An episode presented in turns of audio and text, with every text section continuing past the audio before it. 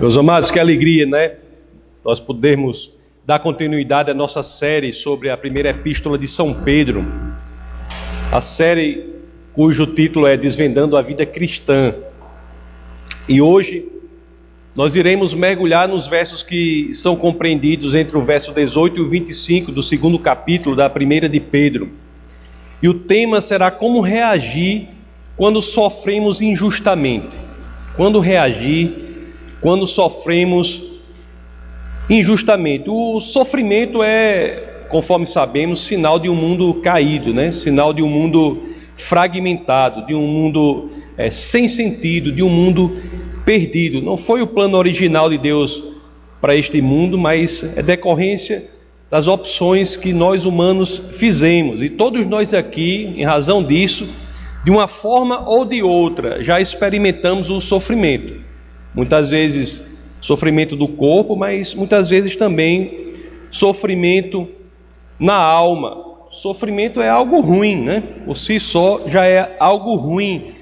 Agora você imagine quando o sofrimento vem acompanhado da injustiça. Sofrer injustamente é uma, é, é uma das realidades mais duras né, da nossa existência aqui na terra. Sofrer já é ruim, e o que dizer de sofrer injustamente?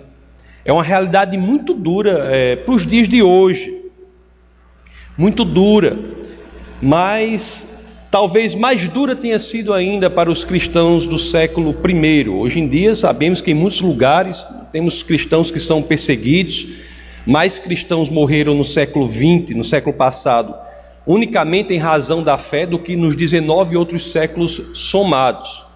Mas o século I, o momento em que essa primeira carta de Pedro foi escrita, na primeira epístola de São Pedro foi escrita, era um momento de muito sofrimento, um momento em que os cristãos eram perseguidos. E talvez graças à realidade da escravidão, que era uma realidade daquele momento, em que muitos cristãos eram escravos, o sofrimento injusto, a punição injusta fosse um tema tão importante.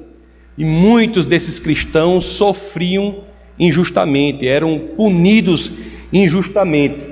E o interessante é que, se nós formos buscar nas Escrituras os princípios por trás desta questão, como as Escrituras ensinam aos cristãos a reagirem a esse sofrimento injusto, a essa punição injusta, mais especificamente aqueles que estavam sob a égide da escravidão, nós poderemos tirar desses princípios muitos ensinamentos para todos nós aqui que estamos em uma situação de sofrimento injusto. É por isso que é tão importante as Escrituras, nós nos debruçarmos sobre elas para que possamos tirar, para que tiremos esses princípios importantes para aplicarmos para o nosso dia de hoje. E o primeiro ponto que os cristãos do século I foram ensinados e que até hoje muitos têm de saber é o de que o ensinamento de Jesus Cristo é o de que ele não tem discriminação, ele não faz discriminação entre as pessoas. Ele não faz discriminação odiosa. E os escravos ali, muitos cristãos, estavam ali sendo ensinados de que para Deus todos somos iguais, e eles tinham de conviver com aquela realidade de uma escravidão que às vezes trazia a uma realidade de punição injusta, de sofrimento injusto. Aliás, se tem um conceito revolucionário no Novo Testamento, conceito que é aplicado aos povos da antiguidade, é o conceito de que a unidade em Cristo transcende, vai além de qualquer distinção étnica, social, qualquer distinção de gênero. Em Cristo nós somos um, isso nos identifica muito mais do que a cor que temos, se somos homem, se somos mulher, do, da profissão que exercemos, essa unidade em Cristo nos torna um só. E veja que era difícil aceitar isso na, na antiguidade, inclusive para aquele povo que era detentor da moralidade, que mantinha a moralidade, que era o povo judeu. Não, certamente muitos, de vocês sabem, mas era muito comum um homem judeu, ao acordar, na sua é, oração né, pela manhã, na sua oração matinal, ele agradecer a Deus por não ter nascido mulher, por não ter nascido gentil e por não ter nascido escravo. E agora o cristianismo vem e deixa claro que as bênçãos do Senhor estão disponíveis para todos independentemente da sua raça, do seu sexo, da sua condição social. Essa, há muitos momentos das Escrituras em que vemos isso, mas talvez isso não esteja de maneira tão bela quanto nós vemos na carta aos Gálatas, no capítulo 3, nos versos 28 a 29, em que as Escrituras assim dispõem: Não há judeu nem grego, escravo nem livre, homem nem mulher pois todos são um em Cristo Jesus. E se vocês são de Cristo, são descendência de Abraão e herdeiros segundo a promessa. Isso aí é uma passagem altamente forte revolucionária para o conceito, a concepção da época, mesmo do povo judeu, que era o povo escolhido, detentor da moralidade. Mesmo para ele, o ensinamento do Novo Testamento, o ensinamento neotestamentário, o ensinamento que vem com Cristo, é que a unidade em Cristo é superior a qualquer uma outra que a mente humana possa estabelecer. Isso está em vários momentos das Escrituras, na carta aos Romanos, por exemplo, no capítulo 10, nos versos 12 e 13, as Escrituras dizem: Não há diferença entre judeus e gentios, pois o mesmo Senhor é Senhor de todos e abençoa ricamente todos os que o invocam porque todo aquele que invocar o nome do Senhor será salvo. Não há distinção né, da perspectiva do Senhor, Ele abençoa ricamente todos os que o invocam. Essa mensagem da unidade em Cristo, que é uma mensagem importantíssima no século I, mas ainda importante até hoje. Essa mensagem de que somos um em Cristo, somos uma família, somos a igreja do Senhor. Somos a casa espiritual, ou como diz a primeira epístola de São Pedro, em versos anteriores, aos, sobre os quais nos debruçamos em cultos passados. Somos pedras vivas na construção da casa espiritual. Somos todos um só corpo, cuja cabeça é Jesus de Nazaré. Então, essa mensagem de unidade em Cristo ia de encontro à estrutura que tinha na época, a estrutura social da época. Essa mensagem que era contrária a qualquer discriminação odiosa, ia contra a ideia da escravidão. E os cristãos, escravos cristãos, começaram a, a questionar-se, né? E, e no, sob o Império Romano, por exemplo, de cada duas pessoas, uma era escrava. E os cristãos que eram escravos começaram a questionar: se todos são iguais perante Deus, como eu devo reagir à injustiça e à opressão que são por mim sofridas, que são por mim sentidas? Como eu devo reagir numa realidade tão presente? E a resposta que nós lemos em Pedro é absolutamente incrível. É o oposto do que o mundo prega. E antes de ler essa resposta, eu vou fazer só lembrar para vocês, né? Talvez eu lembre mais para frente, mas eu quero já começar lembrando. Essa resposta de Pedro é a resposta de alguém que não fala da posição de autoridade. Pedro não tinha escravos, Pedro não era, Pedro era perseguido. O, conselho para os escravos, para aqueles que sofrem perseguição injusta, sofrimento injusto, punição injusta era um conselho que era dado por alguém que era perseguido. O imperador da época já disse, era ninguém menos, ninguém mais, ninguém menos do que Nero. Nero que usava esses mesmos cristãos para os quais Pedro escreve como tochas vivas para clarear suas, seus bacanais, as suas festas, a festa de Nero à noite. Nero queimava cristãos como lâmpadas para clarear as festas da noite. Para essas pessoas perseguidas que ele escrevia, ele sendo ele mesmo um perseguido.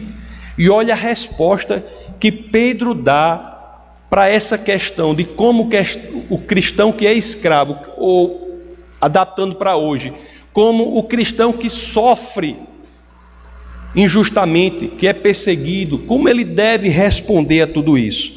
Então é por isso, para começar a entender essa resposta, é que eu peço a gentileza de vocês para que, é claro, assim querendo, abram as escrituras naquele que vai ser o primeiro verso do nosso texto base de hoje, que é a primeira epístola de São Pedro, capítulo 2, verso 18.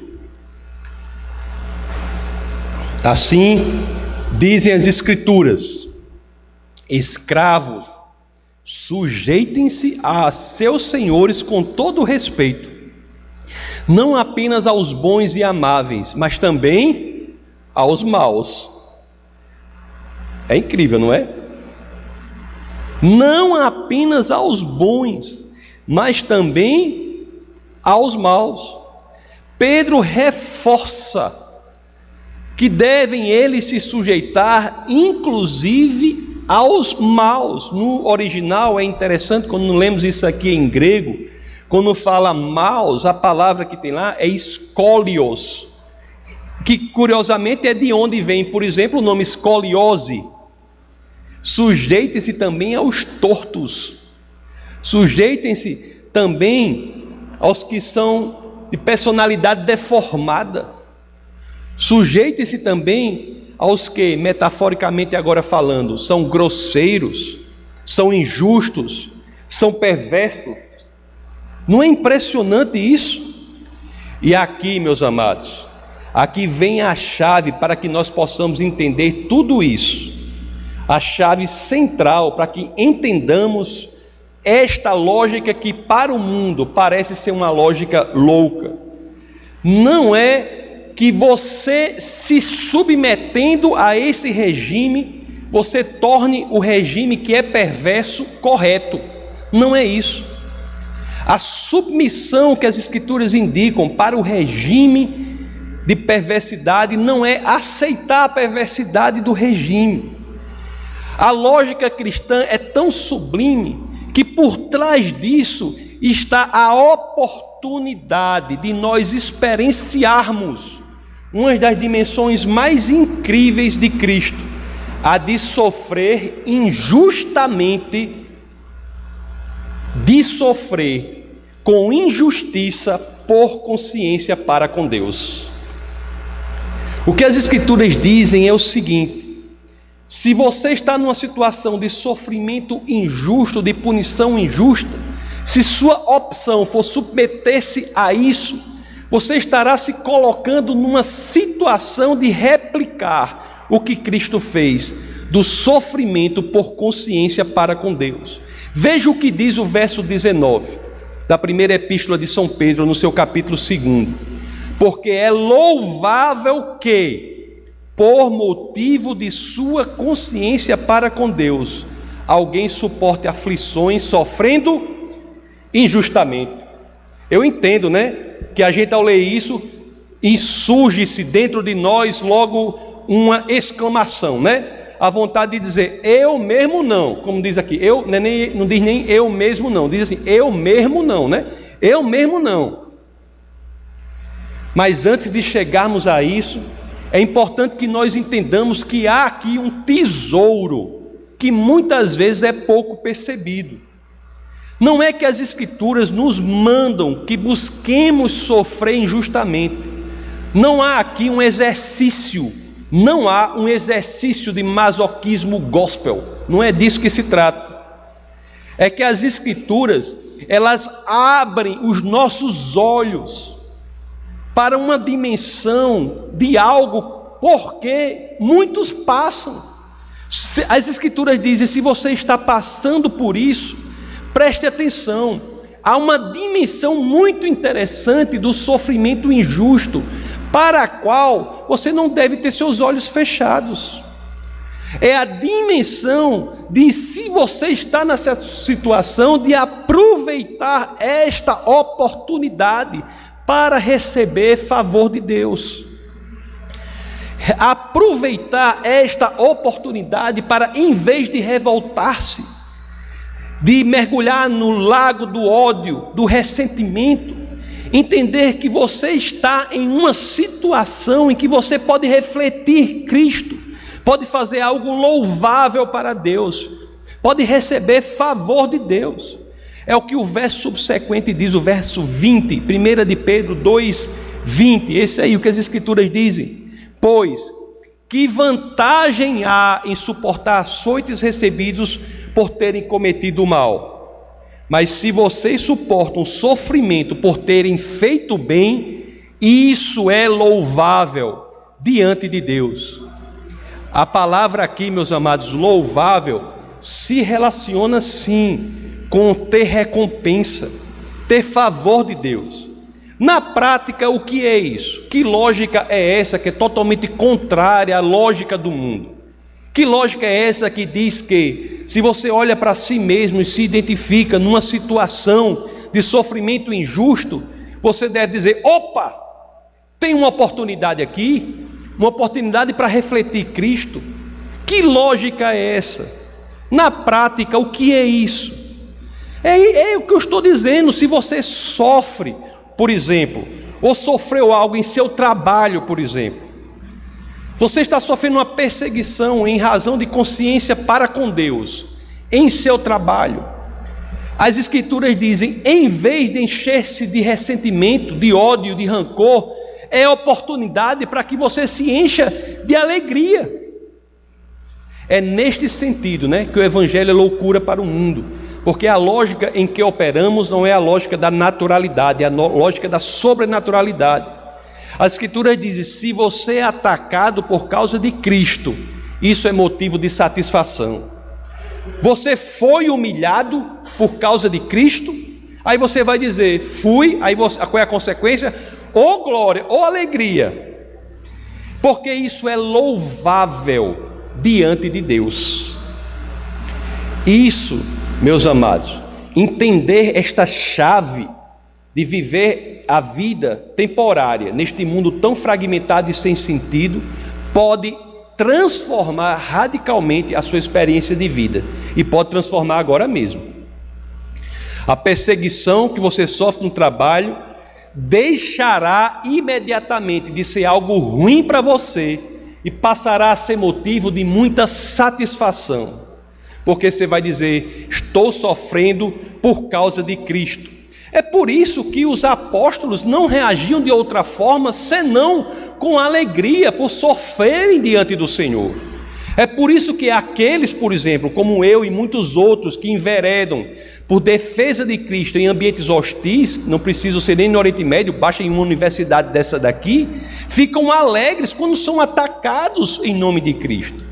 É por isso que nós nos tornamos capazes de fazer o que tantos fazem, porque entendem que o sofrimento por causa de Cristo é, na realidade, colocar-se numa situação de receber favor e recompensa do Senhor.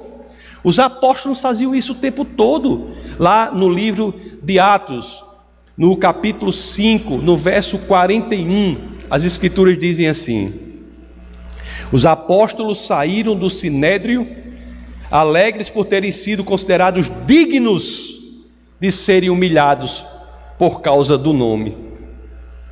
Veja, meus queridos, a perseguição por causa de Cristo agrada a Deus.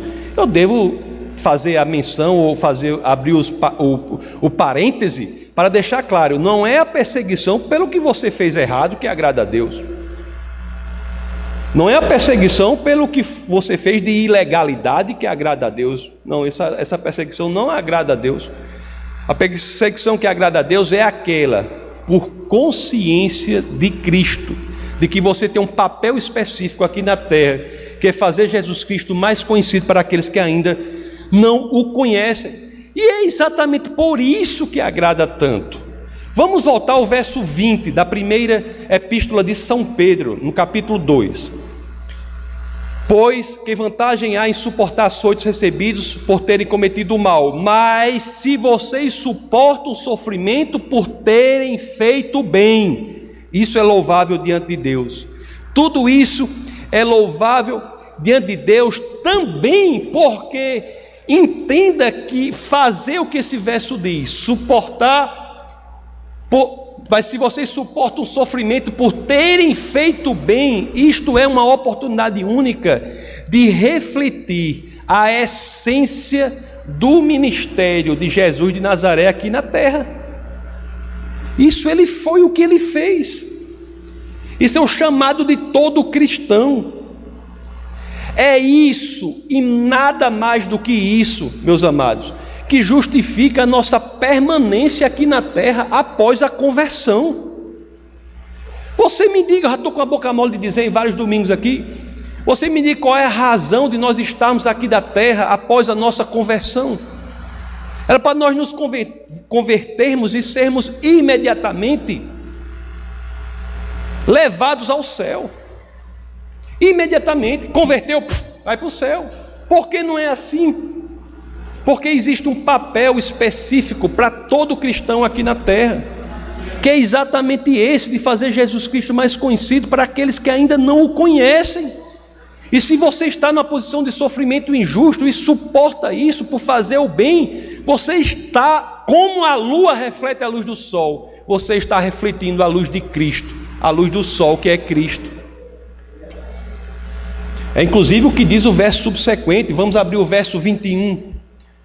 Para isso vocês foram chamados, para isso vocês foram chamados, pois também Cristo sofreu no lugar de vocês, deixando-lhes exemplo para que sigam os seus passos. Eu estou cansado de gente que chega a dizer, pastor, eu não sei qual é o meu chamado. Eu digo, aí eu sempre digo, eu sei qual é o seu chamado. É o seu chamado de todo cristão refletir Cristo. Esse é o chamado, tornar Jesus Cristo mais conhecido. Se você não é um missionário, você não é cristão. Não existe cristianismo que não seja feito de missionários, de pedras vivas, que constroem a casa espiritual do Senhor. Não existe igreja que não seja missionária. É uma contradição em termos. Temos que refletir Cristo, tornar Cristo mais conhecido, e uma das formas mais eficazes de fazer isso é seguir o exemplo dele, é o que as Escrituras dizem, deixando-lhes exemplo para que sigam os seus passos. Seguir os passos do exemplo, que é Jesus de Nazaré, é uma das empreitadas mais importantes para nós nos envolvermos durante essa breve permanência que temos aqui na terra. Olha o exemplo. Foi nos dado, Cristo é o nosso exemplo. O exemplo para que sigamos os seus passos. E que passos são esses? Muitos. Vamos ver o verso 22, o subsequente. Vamos ver alguns desses passos que devemos seguir.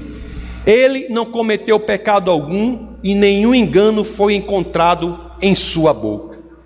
Nenhum engano foi encontrado em sua boca.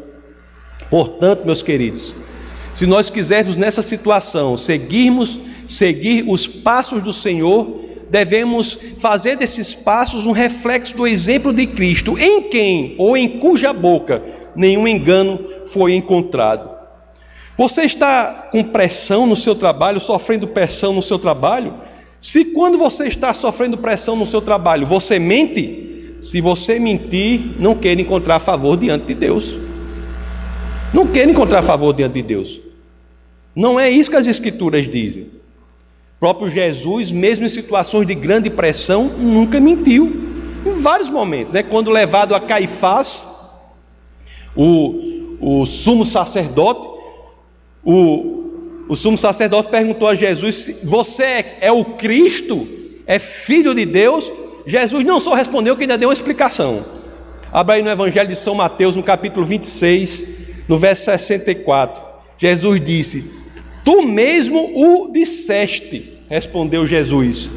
Mas eu digo a todos vós: chegará o dia em que vereis o filho do homem assentado à direita do poderoso e vindo sobre as nuvens do céu. Não era, Jesus não era frouxo, meus queridos. Nós estamos cansados de cristãos frouxos. Estamos cansados de cristãos frouxos. Esse não é o nosso exemplo suportar, uma dimensão importante de suportar o sofrimento injusto é ser fiel à verdade. É ser fiel à verdade. mesmo que essa verdade possa não agradar a muitos. Um dos lemas dessa igreja aqui é heterodoxia no método, mas ortodoxia no conteúdo. O conteúdo do evangelho é inegociável. Inegociável. As igrejas, algumas delas hoje, se dobram para servir a cultura. São influenciadas, quando na realidade são chamadas para influenciar o mundo.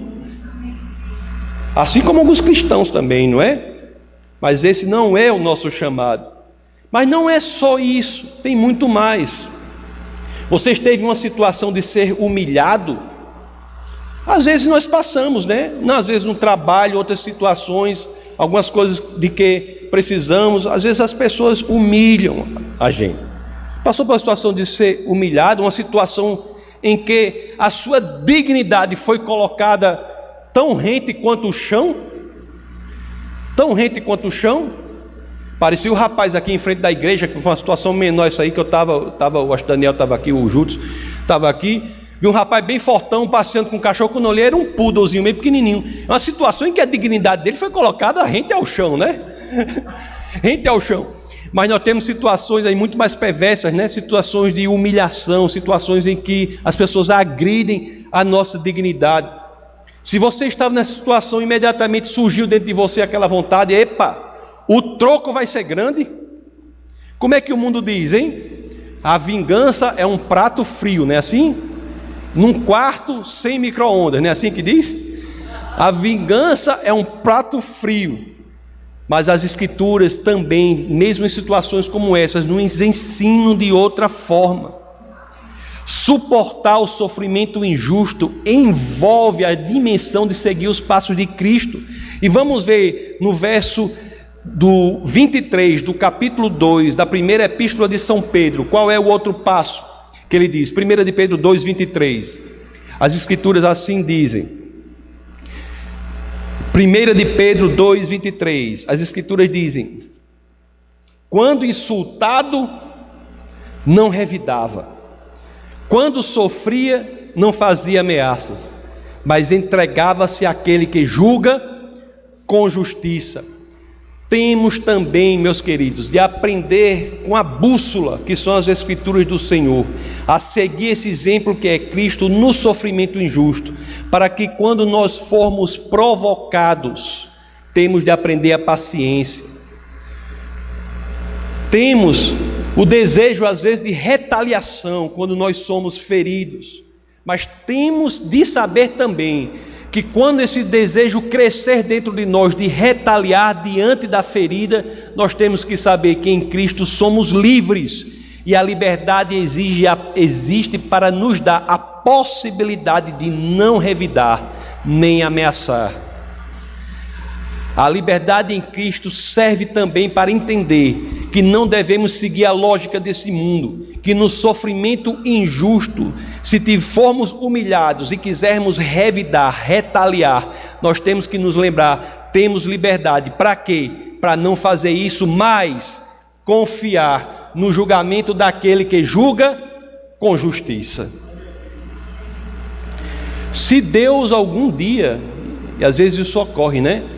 Se Deus algum dia permitir que você esteja na situação de se vingar de alguém que fez muito mal a você, saiba que você tem liberdade para escolher vingar-se ou não. Se você seguir a orientação do mundo, você vai se vingar, você vai retaliar, você vai fazer ameaças. Mas saiba que você não está preso ao pecado como aquele que não tem Cristo no coração.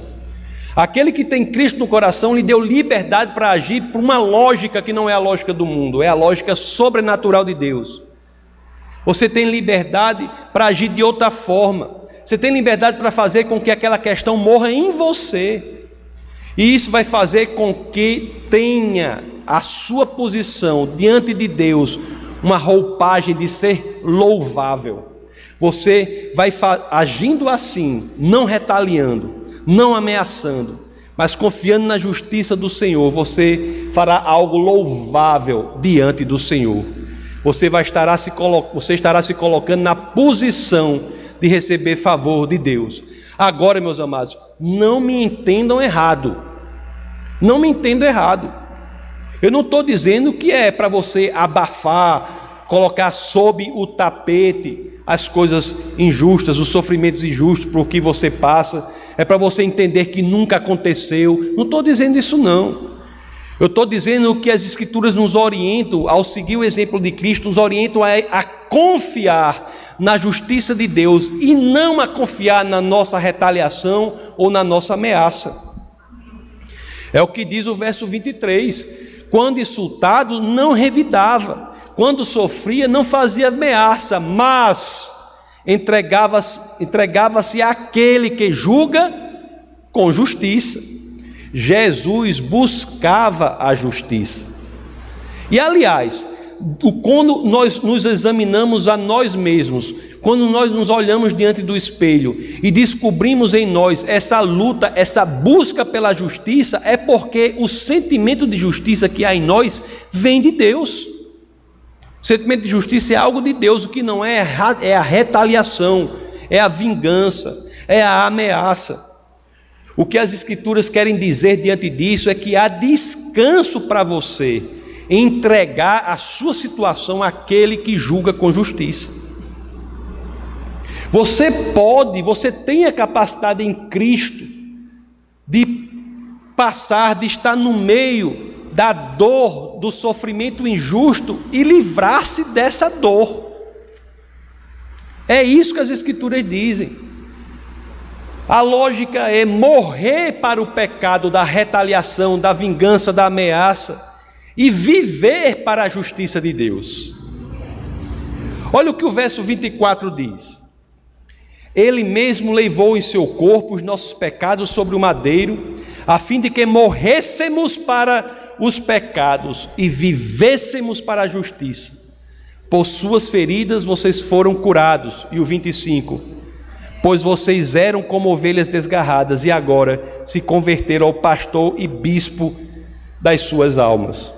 Meus queridos, o exemplo de Cristo, repito, é muito importante para a nossa liberdade nessas passagens por momentos de sofrimento injusto. O exemplo de Cristo nos faz querer não nos vingar, nos faz querer ter a certeza de viver para a justiça.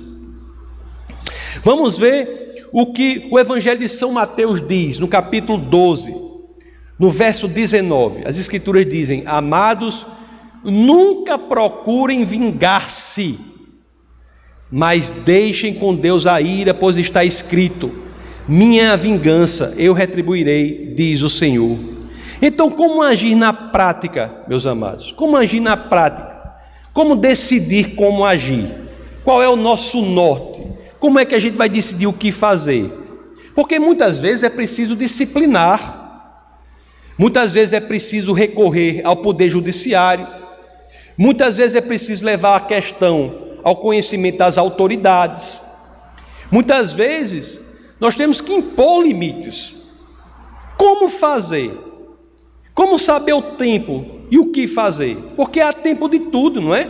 Talvez ninguém tenha sido mais poético do que Salomão no, em, em Eclesiastes, ao dizer, lá no capítulo 3, né? Capítulo 3 no começo, quando diz: para tudo há uma ocasião certa, para tudo há uma ocasião certa, há tempo certo para cada propósito debaixo do céu, tempo de nascer e tempo de morrer, tempo de plantar e tempo de arrancar o que se plantou, tempo de matar e tempo de curar, tempo de derrubar e tempo de construir, tempo de chorar e tempo de rir, tempo de prantear e tempo de dançar, tempo de espalhar pedras e tempo de ajuntá-las, tempo de abraçar e tempo de se conter, tempo de procurar e tempo de desistir, tempo de guardar e tempo de jogar fora, tempo de rasgar e tempo de costurar, tempo de calar e tempo de falar, tempo de amar e tempo de odiar, tempo de lutar e tempo de viver em paz.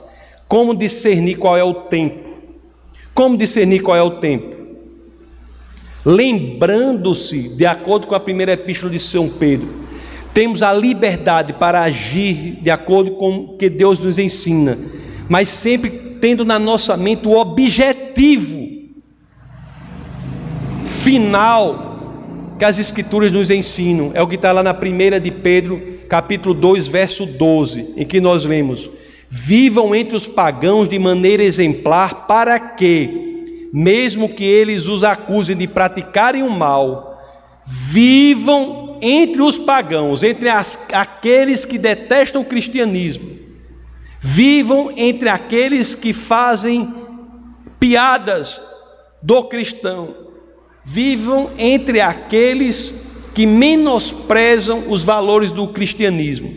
Vivam entre esses, entre os pagãos, de maneira exemplar, para que, mesmo que eles os acusem de praticarem o mal, eles vão acusar de praticar o mal. Mesmo que eles os acusem de praticarem o mal, observem dentro deles, mas eles vão acusar, mas dentro deles eles vão observar as boas obras que vocês praticam e glorifiquem a Deus no dia da sua intervenção. Mais uma vez, tudo isso para um fim, um objetivo específico de evangelizar. Mesmo quando você disciplina, mesmo quando você toma uma ação mais dura, você deve fazer de maneira tal que no fundo, no fundo, eles entendam que aquilo foi o correto e possam um dia glorificar a Deus no dia da sua intervenção. O que você não precisa fazer e não deve fazer e tem liberdade para não fazer é consumir-se em vingança, em sentimento de vingança, em sentimento de ameaça. Isso não. Você é livre para morrer para esses pecados e viver uma vida vitoriosa, olhando para a justiça de Deus. Vamos orar. Essa foi uma produção do Ministério Internacional Defesa da Fé, um ministério comprometido em amar as pessoas, abraçar a verdade e glorificar a Deus. Para saber mais sobre o que fazemos, acesse defesadafé.org.